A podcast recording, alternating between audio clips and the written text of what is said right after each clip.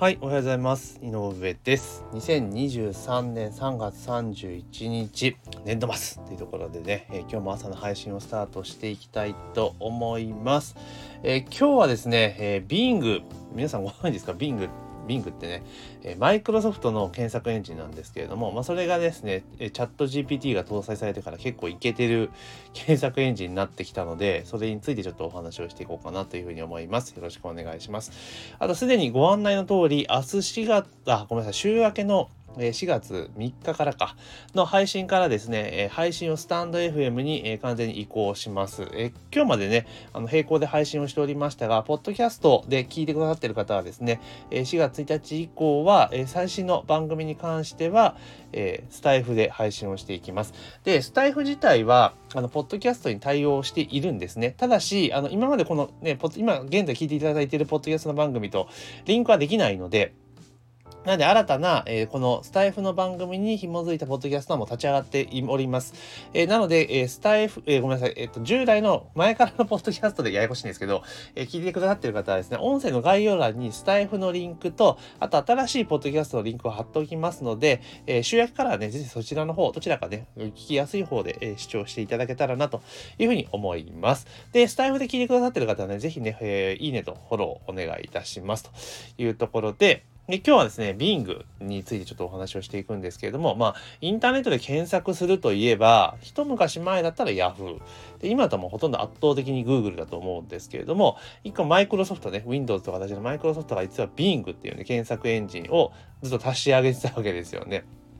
で、おそらく使ってる人ほとんどいないんじゃないの問題があるんですけれども、まあ、それがですね、ちょっと風向きが最近変わってきたなっていうところがあります。えそれ何かっていうと、あの、前もちろんもともとそのなんだろうオープン AI チャット GPT の元になっているオープン AI っていうのはマイクロソフトが多分出資かなんかしてるんですかね関連する、え、団体みたいなところがあってで今ねチャット GPT っていうのはめちゃめちゃ話題になってますけれどもまあその機能ですよねをうまくその検索エンジンに取り込んでいるんですよ。で、えー、チャットっていう、検索のところにね、今までだった検索キーワード入れるのとチャットっていうのがあって、いやチャットに問いかけてったら答えを返してくれるっていうような形のものがあると。要は、検索エンジンを調べ物するのに対し、調べ物するのをそのチャットが手伝ってくれる。AI が手伝ってくれると。で、しかも要約してくるわけなんですよね。で、チャット GPT の3.3かのとの弱点は、要は2021年までのデータしか持ってないっていうところがあったんですが、えー、今この Bing のあの検検索に関しては、要は、えー検索結果も反映させることができているので、まあ、比較的最新の情報もちゃんと出力してくるというところなんですよ。で、まあ結構使い勝手がいいなっていうふうに思っていたんですけれども、これがですね、この Bing の AI は使おうと、要は検索エンジンで使おうとすると、マイクロソフトのブラウザの Edge ってやつね、皆さん知ってますか ?Edge って実はあるんですけれども、それを使うかもしくは、あの、Chrome とかで使おうと思った場合には、Chrome の拡張機能を入れれば多分できるのかな？なんですけれども、通常は普通の何もしない状態だと Chrome じゃ開かない。開かないっていうか、あの、Bing 開いても、あの、チャットの部分は使えないんですけれども、で、Edge ってやつ使えば、あの、普通に使うことができるんですね。で、Windows の端末持ってる方であれば、あの、別に Edge 入ってるので、それ普通に開けばすぐ使えるようになるんですけれども、まあ、あの、Mac とか使ってる方であれば、あの、ダウンロードしてね、入れる必要はありますけれども、まあ、その、マイクロソフトの HT ブラウザだけでちょっと使えるという機能になっております。で、えー、その機能を、えー、使うとね、結構いい検査ができると。で、今話題の GPT-4 も搭載されているので、非常に良くなっているんですね。で、それがですね、さらに進化をしていて、その Edge っていうブラウザをですね、使っていると、あの、サイドバーにですね、あの、Bing のマークがあるんですね。で、それをタップすると、あの、サイドバーがバーンと出てきて、サイドにね、こう、ウィンドウが開いて、チャットとか作成とかっていうのが出てくるんですよ。で、チャットモードにしておくと、例えばその左に出ているページ、メインのページのところに表示されているものの要約が勝手にされたりとか、あとそこの記事の内容をドラッグドロップして選択すると、それがもう、あの、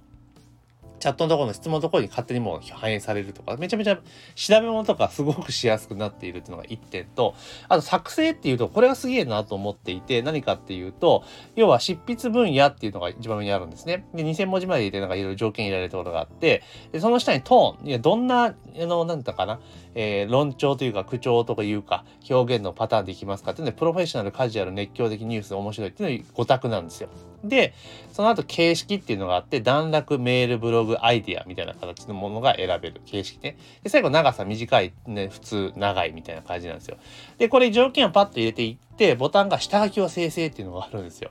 で、この下書きを生成っていうのをやると、この条件、執筆分野に関連することを調べていって、記事を書いてくるんですね。おおと。で、これってあのチャット GPT で行くと、あのプロンプトで指示を出してね、こういうね、こういう条件で、こういう条件、これこれこうでこうでこうでこうでって条件をつけてやるとやってくれるんだけども、これ分野だけ入れてちゃちゃっと選べばできちゃうというすげえ画期的な方法だなと。いうふうにちょっと思いました。あ、これすげえ便利だなって。なので、例えば、ただし、そのなんだ、えっと、チャット GPT とかだと、その記事のタイトルであったりとか、えー、章立てとかっていうのを作るのは結構うまく作れるんですよ。で、ただ一個一個の記事を書いていくとなると、ちょっと設定がめんどくせえかなって個人的には思ってたんですが、要はチャット GPT で本のあるいは目次ですよね。構成とかを考えて、タイトルとか考えて、で、それをもとに、あの、このビーングの AI 使っていって、この、えー、なんだ、エッジに搭載されてるね、機能を使って、執筆してったら結構簡単になんか記事できちゃうなっていうふうに思ったんですよ。で、もちろん下書きなので、えー、出来上がった文章を最終的にね、あの、プラスアルファしたりとかする必要はありますけれども、あの結構記事の生成、これめちゃめちゃ楽だなと。で、チャット GPT とかだと長く書いてとか言っても結構、えー、例えば1000文字でって言っても、あの、500文字ぐらいでやめちゃったりするじゃないですか。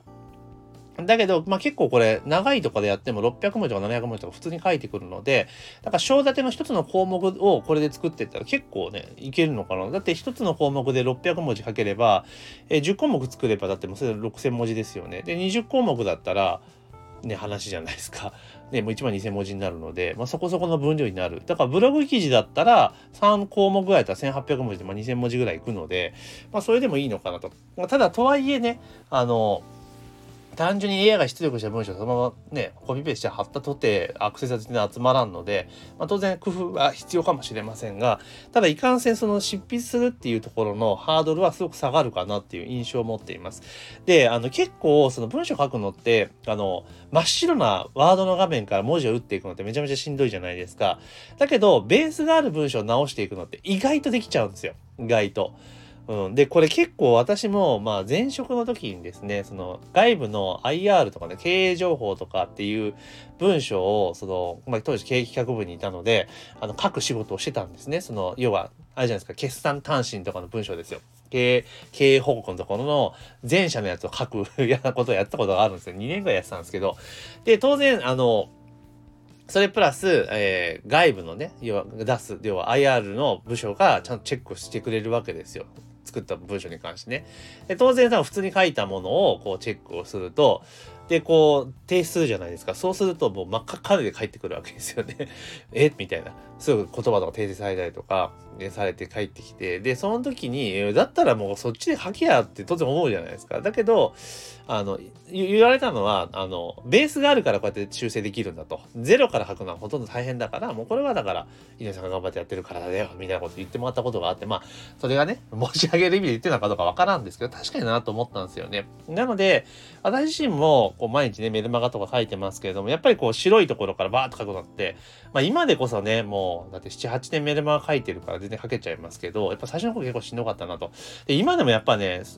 しんどい時あるんですよ。うん。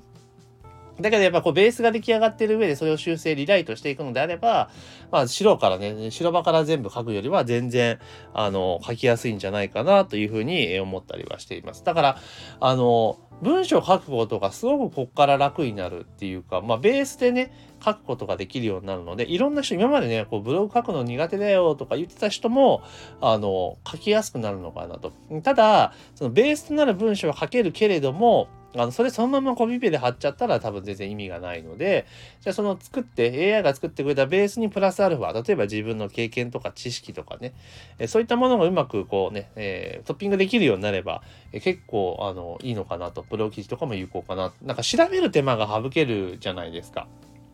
で、もちろん、あの、チャット GPT の場合は、そのエビデンスを自分で調べに行かなきゃいけないってめんどくささはあるんですけど、Bing の場合っていうのは、え参照元もちゃんと提示してくれるので、一応確認はできるわけですね、目視で。って考えると、結構その、風に思ったりはします。というところでですね、えー、今日は、えー、マイクロソフトのね、ビーング、エッジに搭載されたビーングが結構、えー、いけてる、えー、内容でした。内容にね、バージョンアップされてますので、それについてお話をさせていただきました。